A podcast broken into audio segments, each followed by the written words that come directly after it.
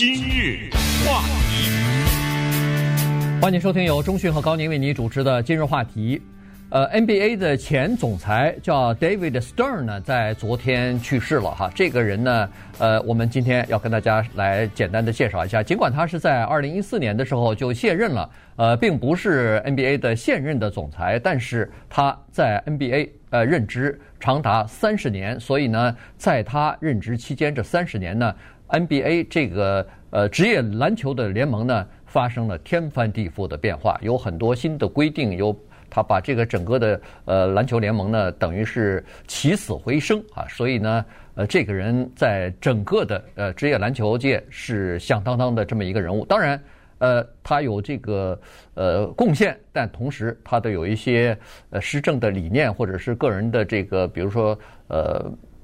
独裁的这种作风也引起人人家的这个批评和诟病啊，所以呢，今天我们把这个人物给大家介绍一下。现在你看到的 NBA 的有一些事情，你觉得是理所当然的，但实际上在三十年前他上任之前，那并不是理所当然的。那那个时候这些事情都还没有发生呢。即使你对篮球完全没有兴趣，这个人的故事你也一定要了解。刚才说有些事情它发生了，你就觉得是理所当然。这句话可以用在生活中很多的地方。我现在就说篮球这个事儿，我问问大家，你有没有听说过欧洲哪个是著名的球星？篮球球星，哪支球队是最强的球队？为什么有一个十几亿人的中国大陆没有跟踪欧洲联盟？欧洲也有联赛啊，嗯，也有篮球啊，美洲也有篮球联赛啊，捷克斯洛伐克。呃，没有了这国家，捷克啊，捷克吧，像什么巴西什么，这都是出很高的人的地方啊。对啊。意大利、西班牙啊，我问你，现在当今意大利最有名的那篮球俱乐部里面的最有名的那个球员是谁？你会买他的球衣吗？你反过来想一想，把这个话题再想一想，你就更就觉得不得了。当今美国的足球事业已经很厉害，不是橄榄球啊，已经很厉害了。但是还是不行嘛，对不对？嗯、对，这也是个理所当然啊！你能叫出来当今美国的足球队里面的最有名的那个人，我估计有些人能叫出来，但是多数人叫不出来啊，对不对？这也不对啊！就是这么大一个国家，来，美国的不是华人啊，华人不算，华裔不算，美国的著名的乒乓球运动员是谁？来，快，对不对？没人知道啊！但是现在我告诉你，在未来的有一天，这个乒乓球将会是美国。统治世界的一个运动也不无可能啊，对不对？我就说只要你去努力，但一定能做到啊。所以我的意思就是，当它已经发生了，你都知道，现在所有的人都说 NBA 啊，什么 LeBron James 叫这个 Kobe 啊什么的，叫出一些名字来。但是 David Stern 他的最大的贡献就在于，他把这个运动在美国的低谷变成了他的黄金时代，几乎是昼夜，就是他把他这个翻盘啊。翻的速度非常的快，你知道现在的中国大陆的很多人，居然能够同步的观赏 NBA 的什么各种比赛啊、季后赛啊、决赛啊之类的，居然因为一个香港的问题会扯上 NBA，你说会整个对这个球联盟在中国大陆的发展都会有影响。你可以想象，在 David Stern 执政的时候。有些人大家不记得，但是他是做出了不可磨灭的。你说还记得巴特尔是谁吗？对不对？呃，你还记得易建联是谁吗？姚明大家还记得？你知道这举动看似小小的一个举动，从外国弄了个球员来，但是这就敲开了中国的大门呐！你不往他的联盟里面引进中国人，中国人不看呐，对不对？他就大胆的往里引进这个。你知道到今天我们说话的时候，当今的。NBA 篮球比赛此时此刻正在进行啊，联赛，你知道有有一百个多个运运动员是来自外国的，对，这不得了，一百零八将，一百零八将，然后这个 NBA 在全世界转播，此时此刻是四十种语言呐，两百多个国家电视转播，必须得承认都跟这个人有关系，所以我们看看他怎么做的。呃，一九八四年二月份到二零一四年二月一号，哈，他在 NBA 担任总裁这个职务呢，长达三十年。他进入到这个 NBA 担任总裁的时候呢，NBA 的情况是非常不好的。那个时候，呃，球队当然也没有现在这么多啊。待会儿我们会讲一下，他进去以后呢，把这个球队扩大了很多。那个时候大概只有二十三支球队，从二十三变成三十，对，现在变成三十个，还包括两个加拿大的，现在也变一个了，还加拿大另外一支球队，对，呃，搬到搬回美国来，搬到美国来了，呃。那二十三支球队那个时候，那么在呃美国的四大主要的呃联盟体育联盟当中，包括美式的足球啊、棒球啊、冰球啊和这个篮球啊，这四大联盟当中呢，NBA 它的收益啊排在这个美式足球排在棒球之后啊，呃大联盟棒球之后。呃，而且呢，整个的效益并不是特别的好，所以这个时候呢，他就接管了这个 NBA 啊，他接管 NBA，一下子就做了这么几件事情。他首先恨不得就是凭他自己的赤手空拳，把一个美国本土的这么一支男子篮球联盟，昼夜之间变成了一支国际知名的品牌，变成了就进入到国际市场上去了啊，当然。说这个话稍微有点夸张，不是昼夜之间，通过了几年的努力，它终于变成了一个国际品牌。刚才说了，两百三十多个国家转播，四十多个国家、四十多个语言在进行转播。他那个电视转播的收益，从他上任到他离任的时候，增加了四十倍，嗯，十亿美元，哎，十亿美元。当当他上任的时候，一九八四年二月一号的时候，NBA 恨不得是一个。有赤字的这么一个联盟，呃，它有十七支球队，一共二十三支球队，有十七支球队是亏损经营的，每年都是赔着钱，老板赔着钱在经营，呃，快经营不下去了都。现在他离任的时候，二零一四年，这是一个价值五十亿元的王国，这是一个体育王国了。他的那个球员的影响力，全世界，呃，Kobe Bryant 什么。废人乔丹，你说现在的 LeBron James，你你到你到亚洲去，你到欧洲去，你到非洲去，你不要到大城市，你到那个 偏僻的乡村里边去，你问问看，那儿的孩子知道不知道？那儿的孩子可能其他的球员的名字叫不出来，这些 NBA 的球星的名字，超级球星都知道，人人都知道。你想想那些大公司是非常现实的，我会用你的名字做个球鞋。你是谁啊？嗯，对，对不对？你的没名，我用你的名字做个香水，那没有可能的。这个事情就是怕对比。一九八四年的时候，那个时候的美国职业篮球球员 的平均的年薪二十五万，现在九百万。你想想这个差别多大？那个时候 NBA 的总决赛，那就是经过季前赛、季后赛，最后淘汰七局四胜，七局四胜，最后就剩俩了。嗯，东区西区就剩两个队。那个总决赛在现在的美国的文化生活中是大事儿啊，那是就必须的现场转播呀，然后各种赞助，那钱数钱数到手软。你知道，在当年的时候，在一九八四年的之前的那个时候，有七年，这个总决赛是录播，这简直是笑破肚子。现在听起来，就是在决赛的时候，我先把它录下来，CBS 晚上。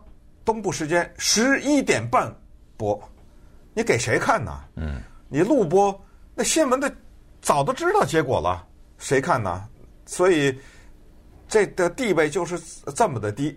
但是在一九八四年这一年呢，也是我觉得时势造就了 David Stern。这一年呢，美国体坛出现了奇迹，因为有几个高中生被美国的职业篮盟联盟啊。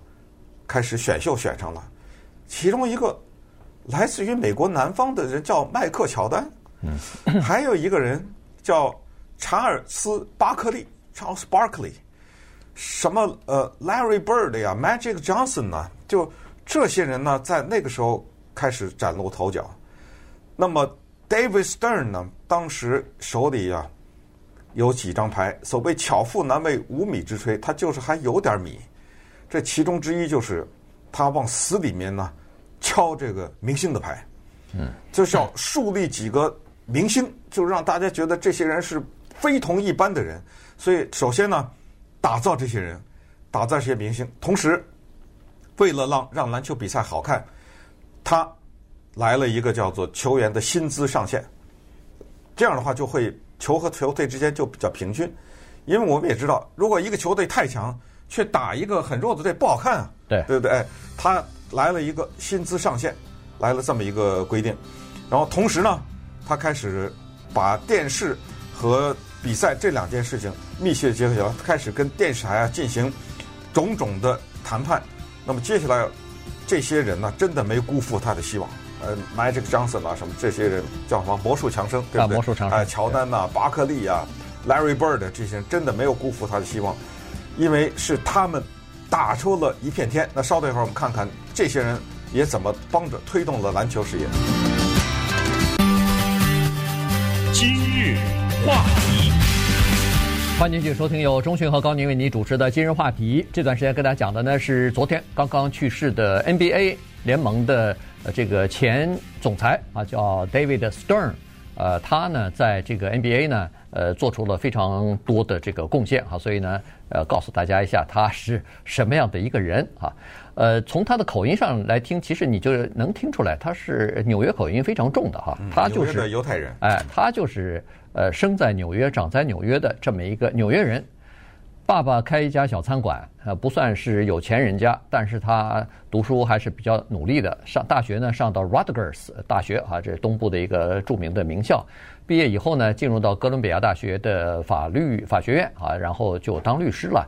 毕业以后真的是非常巧，他和呃，首先他和他爸都是纽约一支著名球队 Knicks 啊，尼克尼克斯啊，还是 Knicks 队的这个球迷。尽管那个时候的 Knicks 呢，呃。战绩并不是很好，但是他们是纽约人嘛，所以呃父子俩有的时候还去现场去看看这个呃篮球比赛什么的。好，他大学毕业以后进入到纽约的一家律师事务所，和 NBA 就有了不解之缘。后来这三四十年一直在为 NBA 服务，因为什么呢？因为这他进入的那个律师事务所其中的一个客户。就是 NBA 联盟。嗯，当时啊发生了一件美国篮球界的特别大的事情，被他赶上了，而且正好是这个律师事务所。现在很多人都 都已经不记得了。在之前啊，美国还有另外一个联盟叫 ABA，叫美国篮球联盟。嗯，ABA 和 NBA 啊特别好玩啊。当然这个时时间原因不不会去讲太多，就是他们连规则都不一样，打球的规则都不一样，连球都不一样。美国篮球联盟那球是法国国旗红蓝白花球，NBA 的篮球是橘色的，就是橙色的。现在看到的这个样子，什么控球了以后，现在大家都知道要二十四秒钟之内，这球必须得到前场去 投出去。在 ABA 是三十秒，NBA 是二十四秒。你说还有这种 这个情况？在一九七六年的时候呢，就大变化，这两个啊。吞并了，合并了这两个，因为 ABA 活不下去，为什么？因为没有电视台愿意转播他的比赛，买不到电视转播权，没钱，所以一九七六年的合并就 是一个很大的事情，而正好他的这家律师律师事务所在处理这个事情，而且合并是诉讼造成的，嗯，还有球员诉讼，你知道那个时候的球员签个约。根本没有什么自由球员这说，对，呃，你签了就绑定，你就死在这上头了，他就拥有你了。这个球队现在好，我签两年就两年，我签一年就一年，一年以后我爱去哪儿去哪儿，对不对？自由球员嘛，呃，就包括什么球球员的之间的队与队之之间的交换呐等等，很多的这些规定，甚至包括什么三分球的规定，都是在那个时候慢慢就确定了，从什么线呢投出去是三分呢，这可不可以计算为三分呢等等，所以。这么大的事儿呢，他加入进去，那么他后来呃就进入到 NBA 里面，从下级的一个管理人员，后来到了呃副主席啊，或者是副总裁啊，就这么哈一路到了一九八四年升为总裁。那么在一九八四年的时候呢。那个时候的篮球队的价值跟大家讲一下。呃，八五年的时候，有一个人叫做呃 Jerry Reinsdorf，他购买了一支篮球队，叫芝加哥公牛队。芝加哥那里后来的乔丹带领着这支球队六次夺冠，一千六百万美元买下了这支球队。两年以前，有一个叫 Steve Ballmer 的人，他是微软公司的总裁，啊，前总裁了。对，他花了多少钱买了？快艇或者叫快船这个队呢，二十亿，你想想二十亿和一千六百万，嗯，这是什么样的价值、啊？因为因为公牛队现在没卖，所以不知道它多少价钱。那、嗯、肯定在 十十亿以上是肯定的。呃，我都觉得可能还不止二十亿呢。啊，对啊。如果 NBA 排名的话，呃，公牛队因为有传呃有这个乔丹这个传奇人物曾经待过六届奥运冠军，呃，不是奥运了，就是 NBA 的冠军。嗯、那呃，这个价值肯定是在、啊。你说到奥运也没说错啊，美国的梦幻球队啊，对，多么辉煌啊！那个时候对，也是 David 也是在他对，对，在他的任内，呃，这个奥运开始解禁了，原来都是业余的球员，后来说是职业的球员也可以参加了，所以美国的各种巨星全部组成了一个梦幻球队，呃，就就参加奥运就拿下来冠军了，一届一届的拿了好多届的冠军啊，所以这个东西都是在他的任内所完成的。那么后来他退休以后接受过若干次采访，在采访的时候，人们问他说：“你呃记忆最新的时候，在你的任期内有哪些事情你记得比较清楚呢？”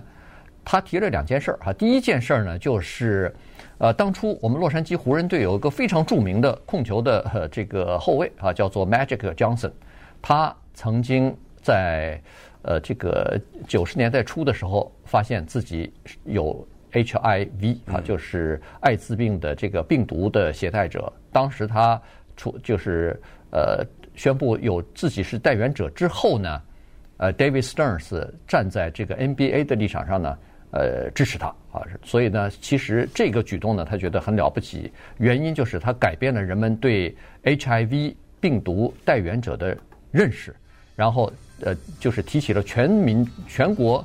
民众对这个事情的关注啊，所以呢，呃，后来当然，呃，Magic Johnson 也马上退休了，因为你是代言者，打球的时候有的时候会受伤、流血，那可能会传染什么等等啊，所以后来他呃宣布退休之后呢，又打了一季，但是后来还是就退休下来了，所以这个事儿对他影响很大。另外一件事呢，他说他打开了国际的大门，邀请了许许多多外籍的这个球员进入到美国的 NBA 来打球。那这个呢，实际上也给呃这个呃 NBA 呢带来了国际的知名度。因为你可以想象，三十八个国家的球员来，那这三十八个国家可能就会都要转播啊，对啊，是，对不对？呃，包括中国的姚明啊什么的，那个时候最早的时候，什么。呃呃，巴特尔啊，马健呐，马健还到咱们电台参加 采访啊什么的，所以，呃，就是他打开中国大门也是有很多原因，所以现在这个 NBA 变成一个国际知名品牌，跟他是有很大关系的。